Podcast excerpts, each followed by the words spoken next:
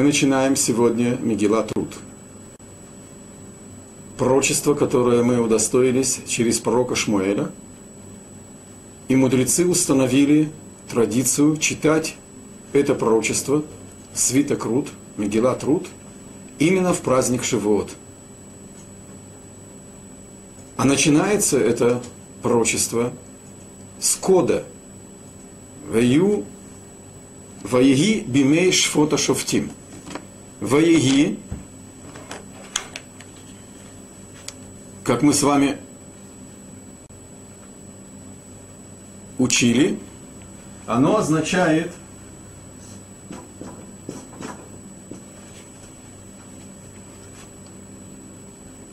что повествование будет рассказывать о тяжелых днях в судьбе еврейского народа. Так открывается Мегилат Эстер в Иби Хашвирош, и было в дне Хашвироша, когда еврейский народ был под угрозой тотального уничтожения. И Мегилат Руд открывает свое повествование периодом трагедии, которое потрясло и народ, и семью Элемелеха, его детей, его жену. Говорит Мидраш, слово «вайги» – это два слова «вай» и «ги». Это непереводимый звук «хлип». Это крик от боли «вай», а затем, когда человек уже нет нечем плакать, и он всхлипывает. И, и, и. Вот это ва еги. И было в дни суждения судей, мы начинаем первый стих Мегила Труд, я попрошу моих слушателей подготовить, по крайней мере, содержание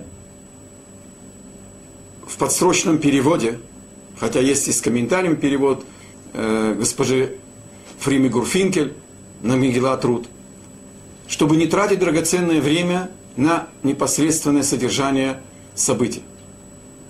И на следующий урок, тот, кто не знает, подготовьте просто этот текст, это небольшой объем текста, и это нам поможет продвигаться в изучении этого уникального пророчества. День великий для еврейского народа. День вступления в союз с Богом. День, когда Бог открыл человеку свой замысел – и предложил его людям. Из 71 народа во всем мире только еврейский народ безоговорочно сказал на Асева Нишма. День, когда мы празднуем вступление в свое предназначение. Мы читаем пророчество, которое рассказывает о периоде падения еврейского народа пророчество, которое рассказывает о великой нееврейке, которая стала проматерью великого еврейского царя Давида.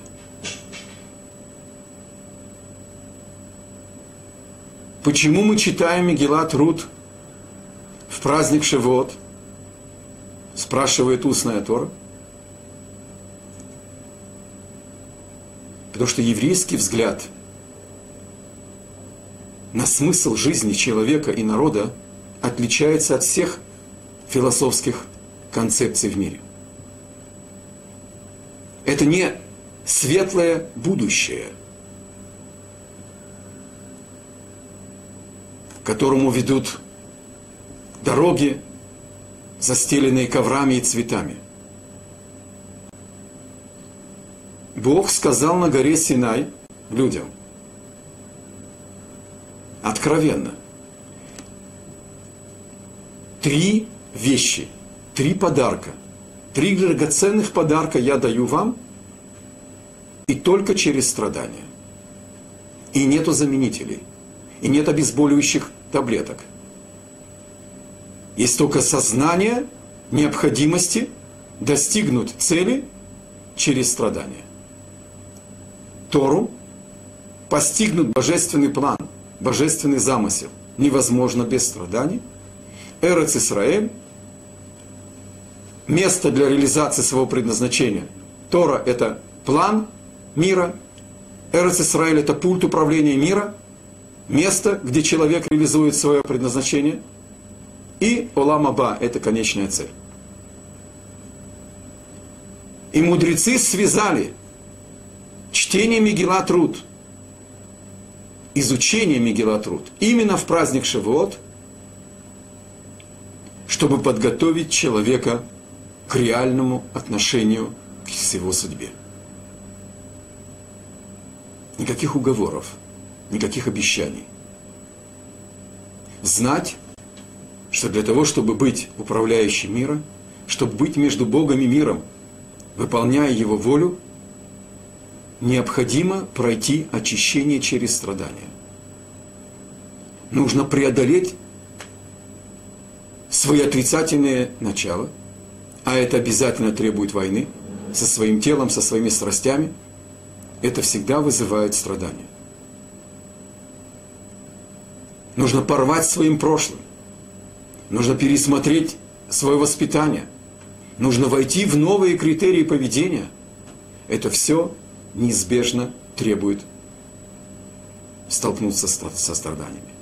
Невозможно выдернуть, вырвать с корнями дерево и пересадить его на новую почву, чтобы это был бы безболезненный процесс.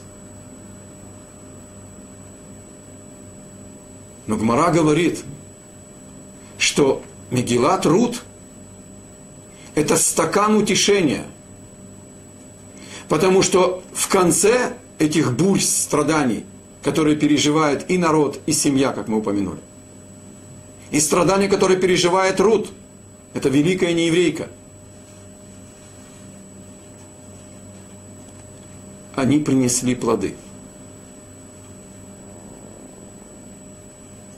И так же, как в личном плане, человек, который идет по пути своей реализации и не ломается перед страданиями. А они его закаляют, укрепляют и дают его корню породить великие плоды, так и по отношению к еврейскому народу. Страдания, которые мы несем на своем пути служения Богу, они несут плоды и тем более принесут плоды в будущем. И тем более в, в Оламаба, в грядущем мире. Вот почему мы читаем Мегелат Рут в Шивот. Приструнить нашу, присмирить нашу гордыню и ставку на нашу избранность. Факт, что для того, чтобы построить фундамент Машеха, нужно было помощь великой нееврейки, которая родилась в народе, который Бог проклял. Но об этом мы еще поговорим позже. Открывает устная Тора свои комментарии вопросом. Почему Мегелат Рут, почему свиток Рут назван именем Рут? Очевидно, Талмуд хочет спросить, где намек на царя Давида, на Машеха, на царство. А название пророчества оно всегда указывает на что-то главное. Если вы зададите вопрос, почему Мегилат Эстер названа именем Эстер, и почему Мурдыхай не упомянут, мы с вами учили, что Эстер, Алеф и Гей, немые буквы можно поменять, это раскрытие сокрытого. Мегилат Эстер, Легалот Гестер, раскрытие сокрытого – свиток разворачиваем, и он раскрывает нам сокрытое. Поэтому здесь просто взято имя Эстер, потому что она намекает на суть этого пророчества. На духовные законы истории, которые не можно видеть человеческим взглядом. Надо взгляд веры направить на исторические события, чтобы заглянуть в духовные законы, которые одеваются в исторические одежды. Событий, личности, дат, имена – в Мегила Труд Нету намека на царство. Все-таки у еврейского народа была часть создания Машеха, да? Ее муж Боаз, глава поколения. Отвечает Талмуд на свой вопрос и говорит, потому что из нее вышел Давид. Откроем Мегилат Эстер. Слегка Мегилат Руд. Свиток Руд. В конце написано, вот потомки Переца. Перец родил Хецрона,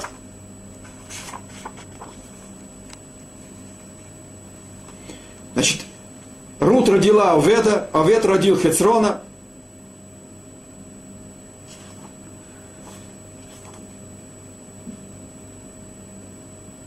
Слиха. Овед родил Ишая, Ишай родил Давида. Так в Мегилат Рут, в свитке Рут написано, кто кого родил. Когда Талмуд что-то спрашивает, ему что-то непонятно. Если мы поймем вопрос буквально, почему называется Мегилат Рут именем Рут, потому что она породила Давида, что Гмара не знала, э, Талмуд не знал, что Рут породила Давида? Конечно, знала. Ответ. Значит, вопрос был иным. Как мы упомянули, что название пророчества, оно указывает на главное содержание. Здесь нам потребуется микроурок иврита. Царь Давид подарил нам псалмы Давида. Бог открыл через его душу пророчество, а псалмы Давида – это не творчество Давида, это пророчество.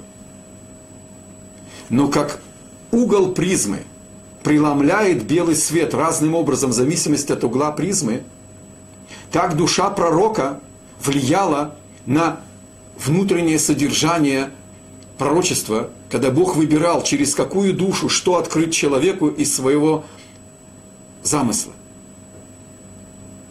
Псалмы Давида, говорит устная Тора, которые «Рива ля кадош барху баширим и тишбахот». Царь Давид подарил нам псалмы, которые утоляют жажду сердца человека по Богу. Псалмы Давида включили в себя все состояния души, всех людей, во все времена, во всех случаях их жизни. Откуда у царя Давида такая сокровенная душа? Откуда у души Давида такие сокровенные силы? Утолить жажду души человеческой по Богу во всех случаях жизни. Это отрут. Потому что в корне имени Рут есть две буквы Реш и Вав. А это корень слова Ревая. На русском языке нет синонима. То есть мы говорим бетавон, приятного аппетита. Но когда человек пьет – нет выражения на русском языке «утоли жажду». А на языке Торы есть выражение «лирвая». «Ревая» – это утоление жажды. Царь Давид утолил жажду души человеческой по Богу. Душа стремится к своему корню. И эту силу он получил от души Рут. Вот почему свиток Рут называется именем Рут – потому что в ее имени засекречена главная сила, особенность души Давида – утолить жажду души человеческой по связи с Богом. И это дала ему Рут. Имя Рут от имени Рывая –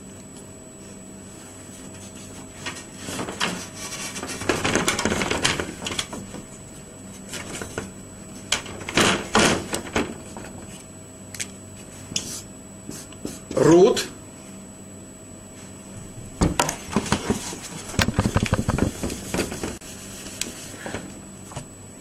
И слово ревая Утоления жажды.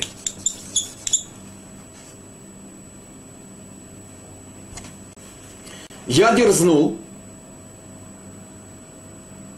продолжить анализ Талмуда и рассмотрел имя Рут по смыслу букв.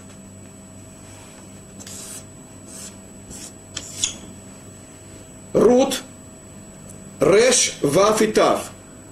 Р, Ваф и Тав. У букв языка Торы есть свой смысл. Это необычный язык. Язык сущностный. Как вся Тора – это шифр. Так текст, он пишется шифром тоже. Буквы – это тоже часть этого шифра. Если мы прочтем имя Рут по смыслу букв, мы получим расшифровку. Буква Реш имеет свое значение начало. Буква Вав имеет свое значит, смысл знание. Буква Тав имеет свое значение конечная цель.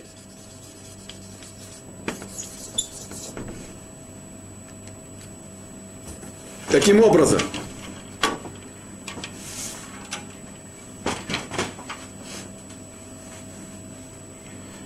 конечная цель мира – довести его до совершенства – человек недостроен от творения себя, от своего создания, и мир недостроен. Надо довести мир до совершенства. Это идея Машеха. Летакену ламба малхут шака. Исправить мир по плану Творца.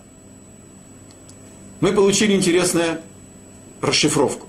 Я напоминаю, это моя расшифровка, но я пользовался, в принципе, э, кирпичиками, которые в устной торе находятся. Если мы прочтем имя Рут по смыслу букв мы получим начало познания конечной цели. Начало познания Машеха. Вернемся сейчас к тексту. Начинается Мегила Труд с фразы, как мы уже сказали, которая символизирует начало тяжелых дней. Что за тяжелые дни были в еврейском народе в то время? И было в дни суждения судей. И был голос в стране, и пошел человек из Бейтлехема, Иуда, в Иудей, пожить в садах Моавских, он и его жена, и двое сыновей.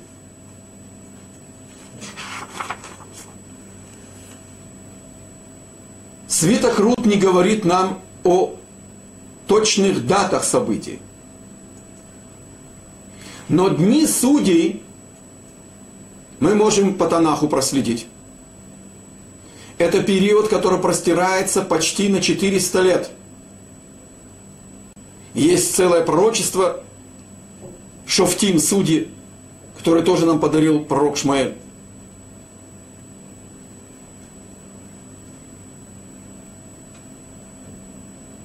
В этот период, после входа в Израиль, евреи оказались в упадке. Тут написано, и было в дни суждения судей. Разве недостаточно было бы сказать, и было в дни судей? И что это за второе «и был голод»? Напиши, в дни судей был голод в стране. И некий человек из Бейтлехама Иуда пошел пережить голод. Мы помним такой эпизод у Авраама, у Якова, когда был голод в Эрец Исраэль, в стране Израиля, и Авраам пошел пережить голод в Египет. Понятно, что в дни судей судьи судят. Что это за фраза «и было в дни суждения судей», да еще с открытием Вай, Веги, который говорит о крике души, о том, что народ был в плохом духовном состоянии. Отвечает Мидраш. Это был период, когда народ перестал слушаться своих судей, а часть судей были недостойны, чтобы их слушались. И Мидраш приводит очень яркий пример. Если взять кувшин и кинуть его на камень, от кувшина останутся дребезги. И если взять камень и кинуть его на кувшин, то от кувшина тоже останутся дребезги. Мы пали от головы до ног. Здоровье еврейского народа определяется праведностью, совершенством их судей и их авторитетом в глазах народа, что народ слушается своих судей. И когда есть вопрос, сомнения, идут и спрашивают, что делать. Когда у них есть тяжба, приходят рассматривать это у судей. А второе, и был голод не лишнее.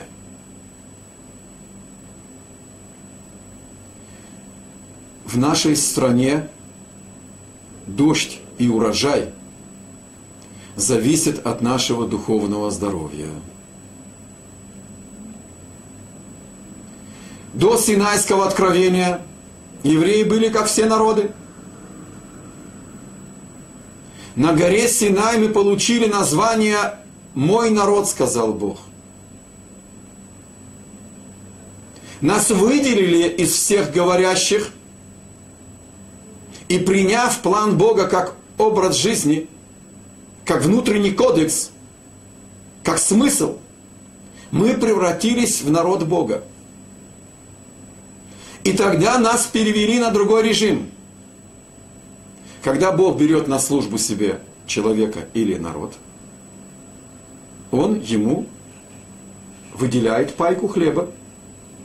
Когда мы призываем в армию солдата, и мы выдаем ему обмундирование, оружие, казарма и хлеб со щами, это не награда, это не зарплата.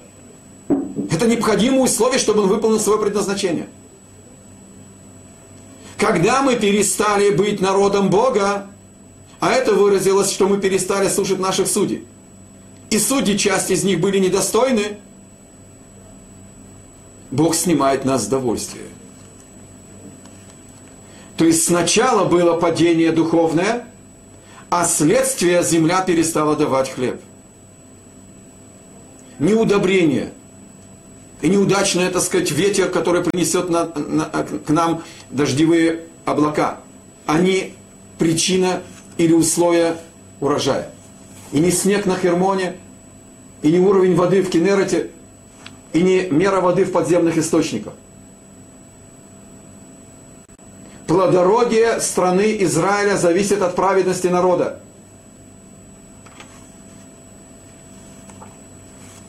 Чтобы понять, насколько Тора строга к этому духовному закону, отношения между народами и судьями. Короткий экскурс.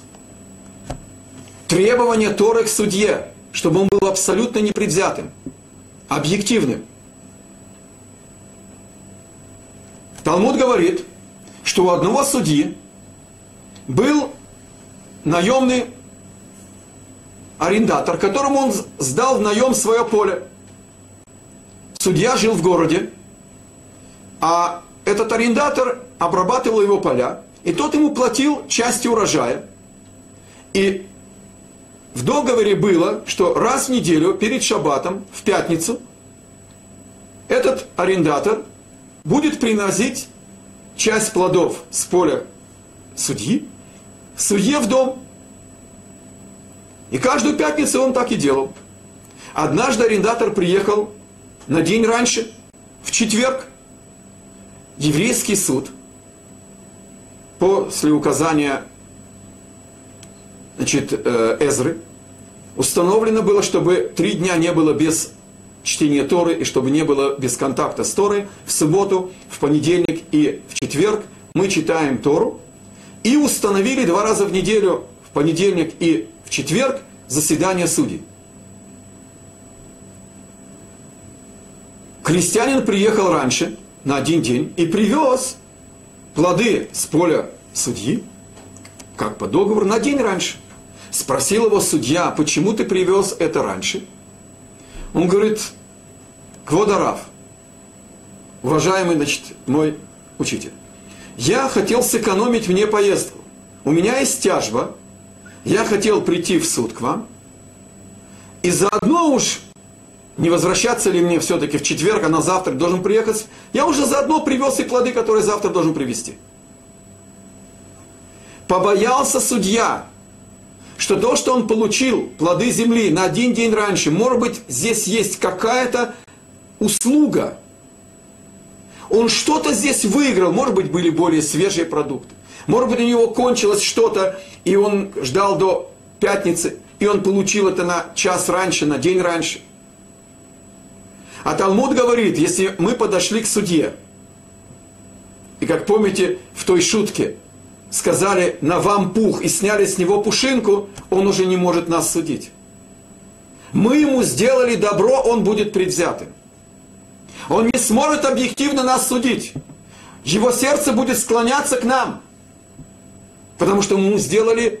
Что мы ему сделали? Сняли с него пылинку? Товат анаа это называется.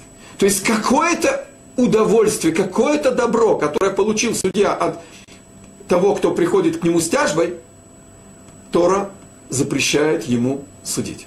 И наш судья решил себя исключить из суда и передал это дело другому судье. Но он находился в здании суда, и он, проходя по коридору, услышал, как идет обсуждение этой тяжбы его арендатора с его, значит, второй стороной, с которым он был в, в споре. Поймал наш, я своими словами рассказывал отрывок из Талмуда, поймал наш судья себя на том, что он в душе хочет, чтобы его арендатор ответил вот так, и, а если тот возразит, ответил ему так, он поймал себя на том, что он хочет, чтобы он был бы оправдан, чтобы он выиграл бы эту тяжбу.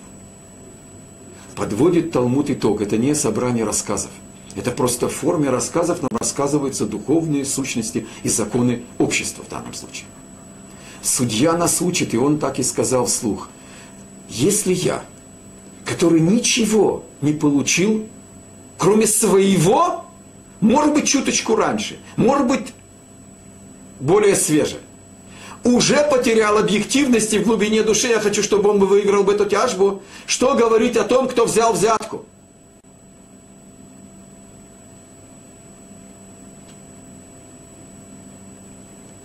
Во-первых, обратите внимание, в этом отрывке показывается высота души наших судей. Набраться мужества, проанализировать себя. Во-первых, он себя изъял из суда,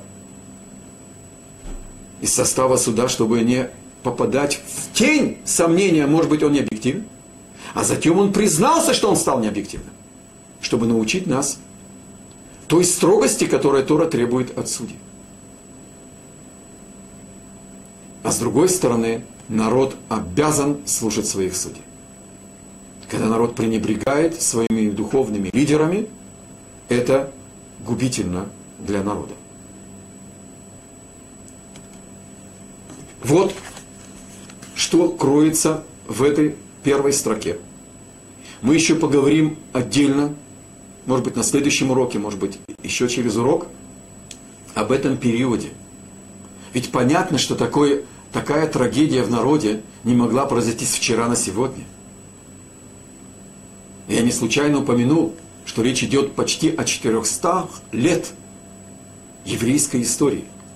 Именно в период выхода из изгнания, после 40 лет в пустыне и входа в Эрцисраэль. Итак, отношения между народами своими судьями – это духовный закон. И голод – это тоже следствие духовного закона. А дальше обратите внимание. Написано в первом стихе, «И пошел человек из Бейтлехема Иуда». А мы бы подумали, что он верблюд, что ли? Если в конце написано «он и его жена и, и двое его сыновей», зачем нужно сказать «и пошел человек»? Лагур в полях Муава. Кто же идет жить в полях? Он и его жена, его двое сыновей. Второй стих. Свиток Рут вдруг вспомнил рассказать нам, что имя этого человека, или Мелех, а имя его жены Ноами и имя его двух сыновей Махлон и Кильон. Из царского рода Ефратиим, из Бейт-Лехема, мы уже знаем, что они пошли из Бейт-Лехема. Снова повторение из Бейт-Лехема, Иуда, из тогдашней, так сказать, центра большого. Это была как бы столица колена Иуда, потому что там был Санадрион. И пришли в поля Муавские и стали там.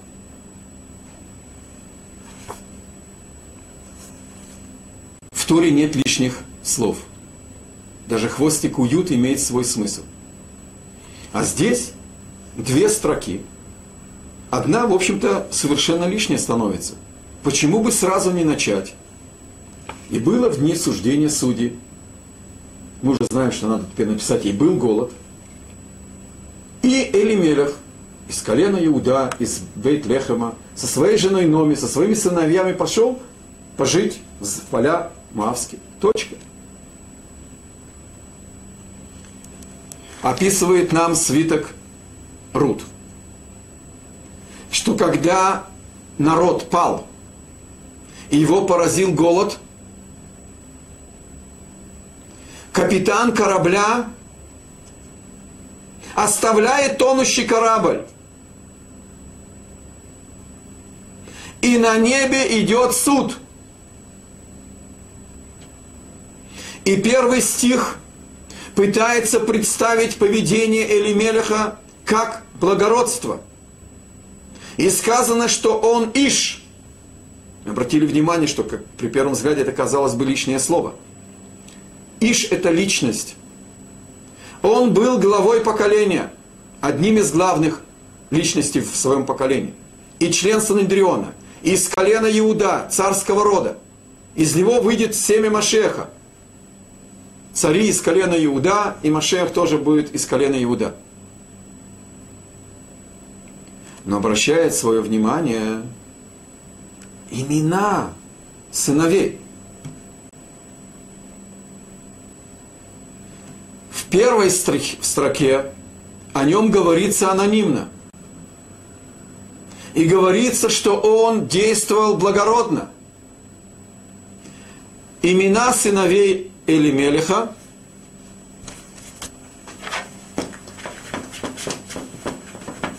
Махлон и Кильон –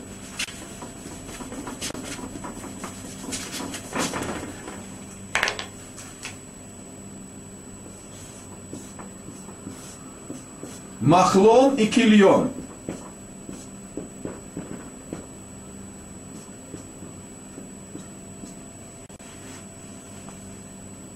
Махлон имеет корень слова Махала.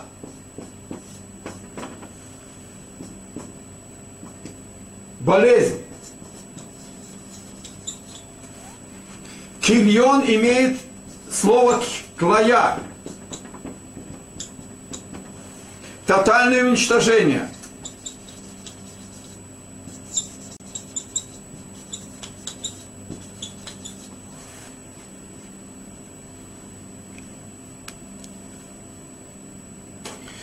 Кто ж так называет своих сыновей?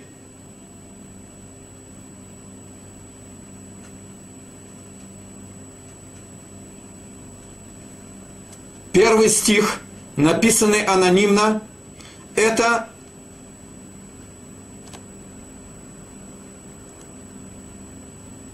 милосердие. Когда наши поступки судятся в духовном суде, то милосердие участвует и правосудие участвует в нашем суде. Милосердие хотело представить Элимелеха как личность, которая переживала болезнь своего поколения – Вот почему он так назвал своего сына. Очевидно, когда он делал ему обрезание на восьмой день, собралось все общество, И он этим странным именем обратился к своему поколению с криком укора «Вы больны! Вы не слушаете своих судей! Эта духовная болезнь приведет к трагедии!» Мало того, что голод, в Торе написано условие, что мы вступаем в союз с Богом и живем по Торе в Эрец Исраэль, все время, пока живем по Торе, а если нет, не только будет голод, это только начало расторжения договора, а потом может быть и изгнание. Потому что это место дано для того, чтобы мы управляли миром. Это пункт управления, в нем нельзя просто жить. И мечтать о новом Ближнем Востоке. Не для этого нам дано эта земля. И когда его поколение не послушалось своего лидера,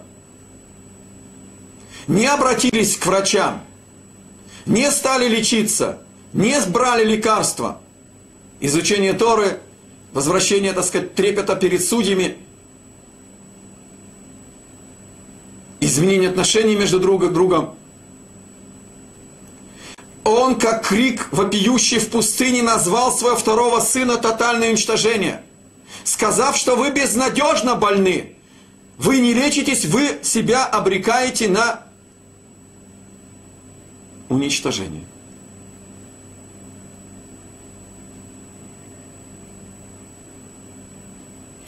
Одна моя ученица спросила меня, мы учили, что имена детям дает Бог. Да, родители спорят по маминой линии, по папиной линии, но в принципе имя дает Бог. Через родителей и через их споры. Это очень возвышенно спросила моя ученица. Давать имя ребенку, чтобы укорить свое поколение. Но ведь имя влияет на склад характера, накладывает свое влияние на вектор сил человека, который родился со своим характером, со своей судьбой. Как же он пожертвовал душой своего ребенка? Кто ему позволил назвать своего ребенка таким именем? Я не сразу нашел ответ. А потом я нашел ответ. Оказывается, посмотрите, какая глубина в Лашона Кодыш.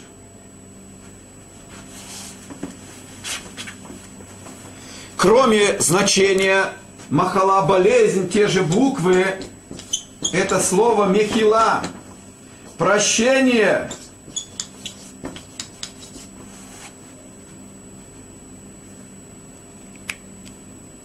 Когда врач говорит диагноз, это звучит угрожающе.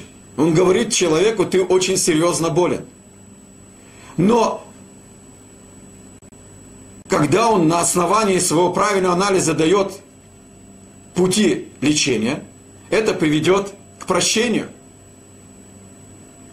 Значит, в том же имени Илимелих хотел дать своему народу не только укор, но и надежду, что вы больны, но надо лечиться, и вы тогда получите прощение. Это будет излечение в нашем примере. Но когда они не приняли этого предложения – он отчаялся от еврейского народа. И тогда он второго сына называется Кильон. Тотальное уничтожение.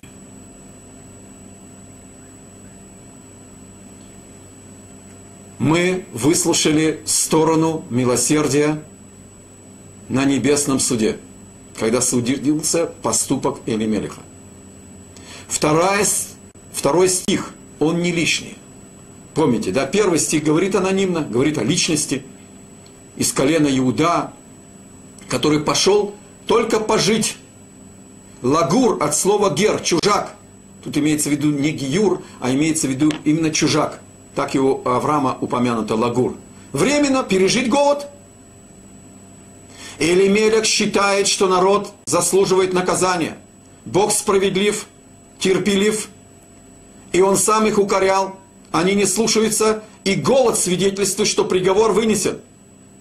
И он решает спасти свою царскую семью, переждать голод, и когда наступят новые времена, вернуться и возглавить поколение, которое будет его слушать, которое примет его руководство, примет его помощь. Он был не только знатным, он еще был и состоятельным. И ему показалось слишком накладно оставаться в таком поколении неблагодарном, не желающим слушаться.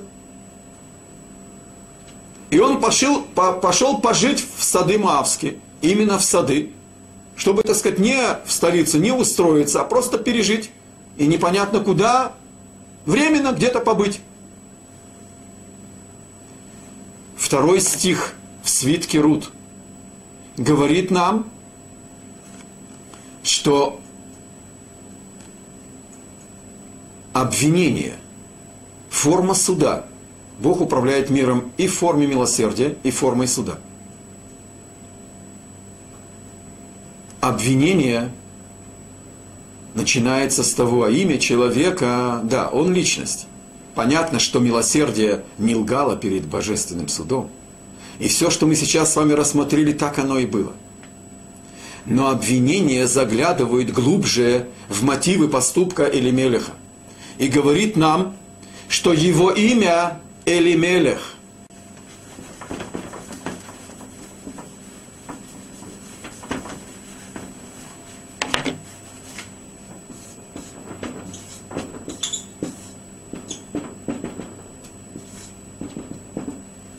Элимелех –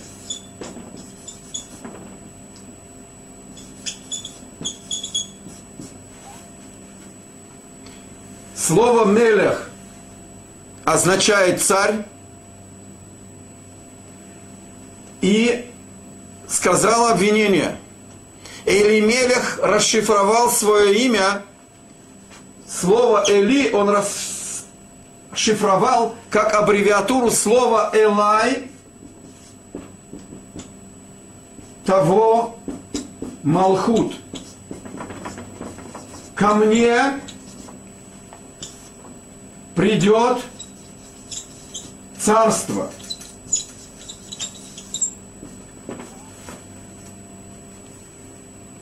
За всеми искренними доводами и размышлениями, когда он укорял свое поколение, пытался его остановить, лечить и спасать, вкралась забота о себе. Взгляд на себя как носителя избавления.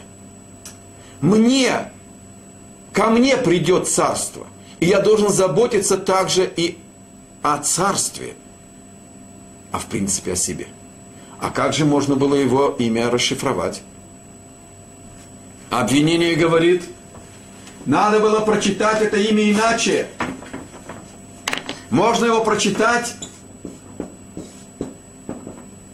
Кели Мелех. Мой Бог царь.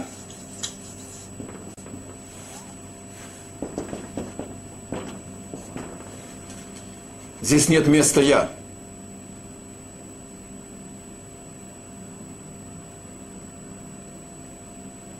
Мы с вами учили на уроках Амигелат Эстер, что царь Давид сказал Богу, я прах, я клюм, я ничего. Тогда Бог сказал, тогда ты поместишь в своем сердце чаяние всех, кулам, и твою скромность я обращаю, и слово клюм обратно читаем мелех. Или Мелеха обвиняет обвинение форму управления мира суд, суд, который учитывает все минусы, все просчеты, и возражает милосердие и говорит, он все-таки примешал к своему благородству, к, своему, к своей заботе о своем поколении эгоизм, гордыню. И его жена, Номи и его сыновья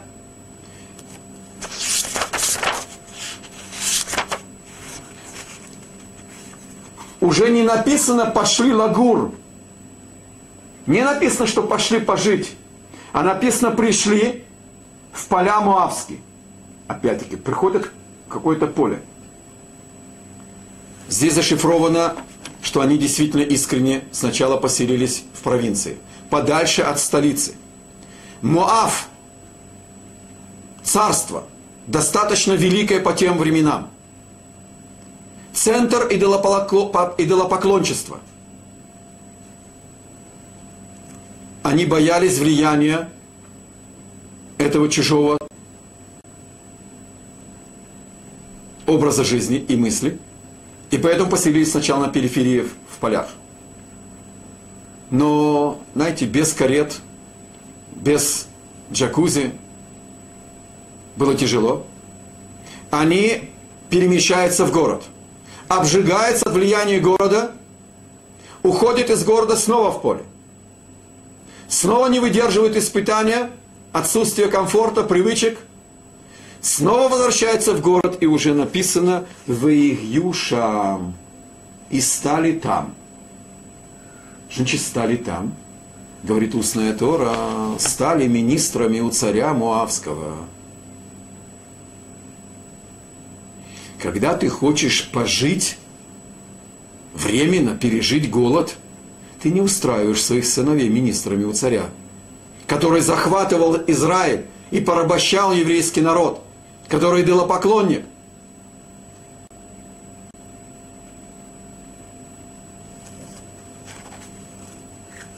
И следующий стих говорит, и умер Элимелех, муж Номи. А где все регалии? Личность, член Санедрина из царского рода остались от Элимелеха рожки до ножки умирает муж своей жены. И осталась, мы продолжаем третий стих, и осталась она и двое ее сыновей.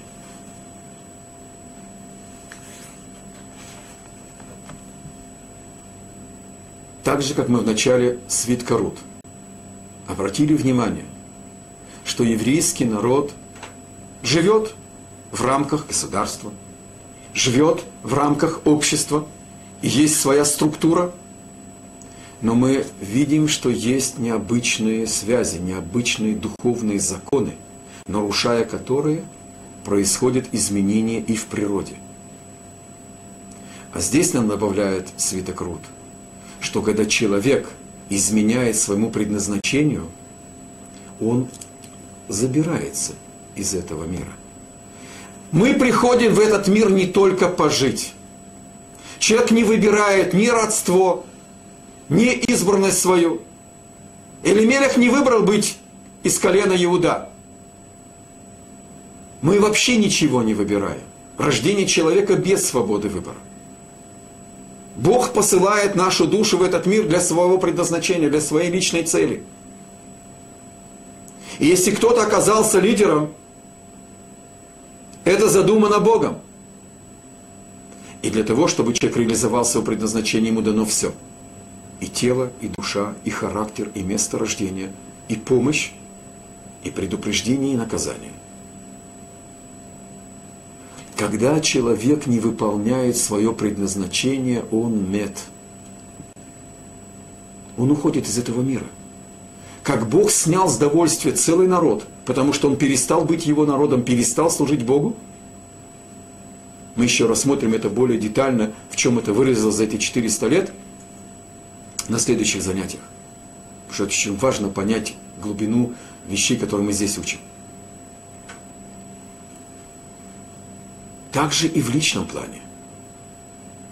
Бог забирает Элимелиха из этого мира, потому что он послал его в этот мир быть капитаном корабля – и Бог еще ждет. Он дает ему шанс. И как первые два стиха говорят нам, идет суд. Его еще не присудили, еще не вынесен приговор. Только милосердие и обвинение спорят друг с другом. Что пересилит? Потому что все-таки милосердие говорило правду, что сначала у него было мысль пережить голод – и он пошел сначала в поле, он удалился от столицы, он боялся этого отрицательного влияния. Это он учил еще от наших, а, а, от своих предков, Яков, поселился, когда голод заставил его спуститься в Египет, подальше от столицы египетской. Мордыхай был в тени, пока его, так сказать, Эстер не взяли силой в дворец царский, тогда он вышел из тени. Еврей боится чужого влияния. Это не слабость. Это подчеркивает нашу особенность.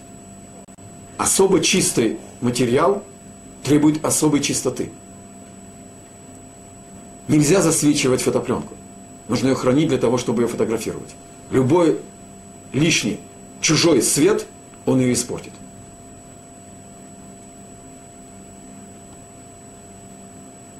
Мы знаем, для чего мы храним свою самобытность.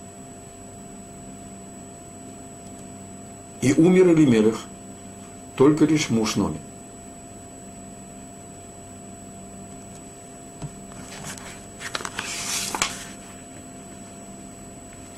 Четвертый стих. И женились Махлон и Кильон на мавитянках. Женились не наложницы, не любовницы, жены. Вступили в брак с двумя мавитянками, имя одной Орпа, а имя другой Рут.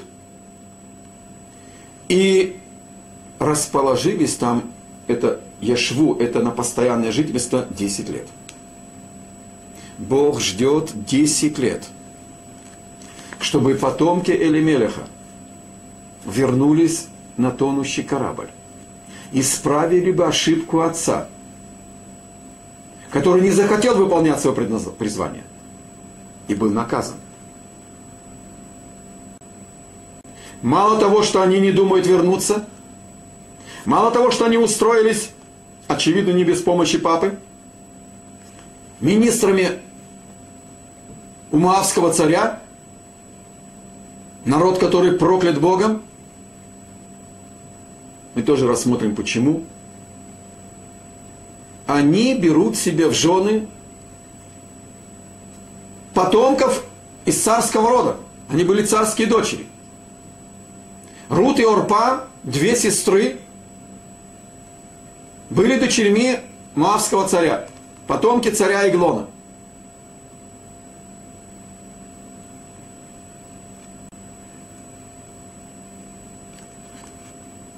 Десять лет ждет Бог. А они расположились там на постоянно. И пятый стих говорит, и умерли также обои. Имеется в виду Махлон и Кильон. Что значит так же? Кто еще умер у нас в свитке? Или Мелех? Чтобы мы не ошиблись и не подумали, что Бог наказал Махлона и Килиона, потому что они взяли еврейских жен? Подчеркивает свиток Рут и говорит, нет. И умерли также обоих, так же, как папа, за измену своему призванию, за нежелание выполнить свое предназначение. Бог и их забирает из этого мира. А ждал 10 лет. 10 это цифра, которая раскрывает в Торе, это масштаб духовного процесса. Переход количества в качество. И осталась Гаиша, и осталась женщина. Зачем говорить, что женщина? Почему мы не знаем, что Номи осталось? Снова мы уже знаем, что это не лишнее слово. Так же, как слово «иш» – личность, открывает нам, что Элимелех был личностью, Мегила Труд, свиток Рут называет Номи личностью. И осталась великая женщина, без двух детей и без мужа. Вы еще не умеете задавать вопросы, может быть. Давайте зададим вместе. Мы коротко рассмотрели, почему был изъят из службы, снят с довольствия и народ. Почему был изъят из этого мира Элимелех и Махлон и Кирьон. А Номи за что? Остаться без мужа, без двух детей, с двумя невестками, нееврейками. Есть комментарий, что они сделали гиюр. Есть комментарий, что в этот, на, на этом этапе еще не сделали гиюр. Даже если по первому комментарию не сделали гиюр, забылась Галаха, что из мавского народа прокляты не только мужчины, а и женщины. Думали, что и женщина, а в общем-то правильно только мужчины, но забылось это, думали, что и женщины прокляты. И даже после Гиюра они не могли бы выйти замуж за нормального еврея. Это, короче, пятно на всю жизнь. За что Номи? А что мы вообще не знаем? Только ее имя и что она жена своего мужа и мать своих детей. Номи – это моя приятность. Ноам Шели. Ноам Шели. Моя приятность. Номи обладала божественной приятностью. Это еще более заостряет наш вопрос. За что же? Такая трагедия постигла ее. Остаться без мужа и без детей. Я предлагаю свой комментарий, потому что я не нашел отношения к этому вопросу в классических комментариях. Но опять-таки я пользуюсь только существующими, конечно, а, знаниями. Имя ребенку дают родители обоя. И когда Элимелех назвал первого сына Махлон, чтобы укорить свое поколение, что вы больны, не слушайте своих судей, Номи разделила со своим мужем это диагноз. И когда Элимелех отчаялся от своего народа, Номи тоже разделила с ним свое отчаяние. Лидер должен укорять свой народ и быть врачом и делать диагноз. А вот отчаиваться от еврейского рода нельзя.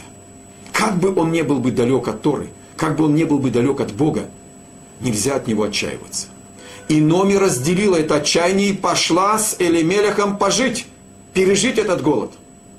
А затем выяснилось, что она не смогла воспитать у своих детей преданность Торе, преданность Богу. И явно из ее поведения в дальнейшем ясно, что она хотела бы вернуться, но Елемелех не послушался.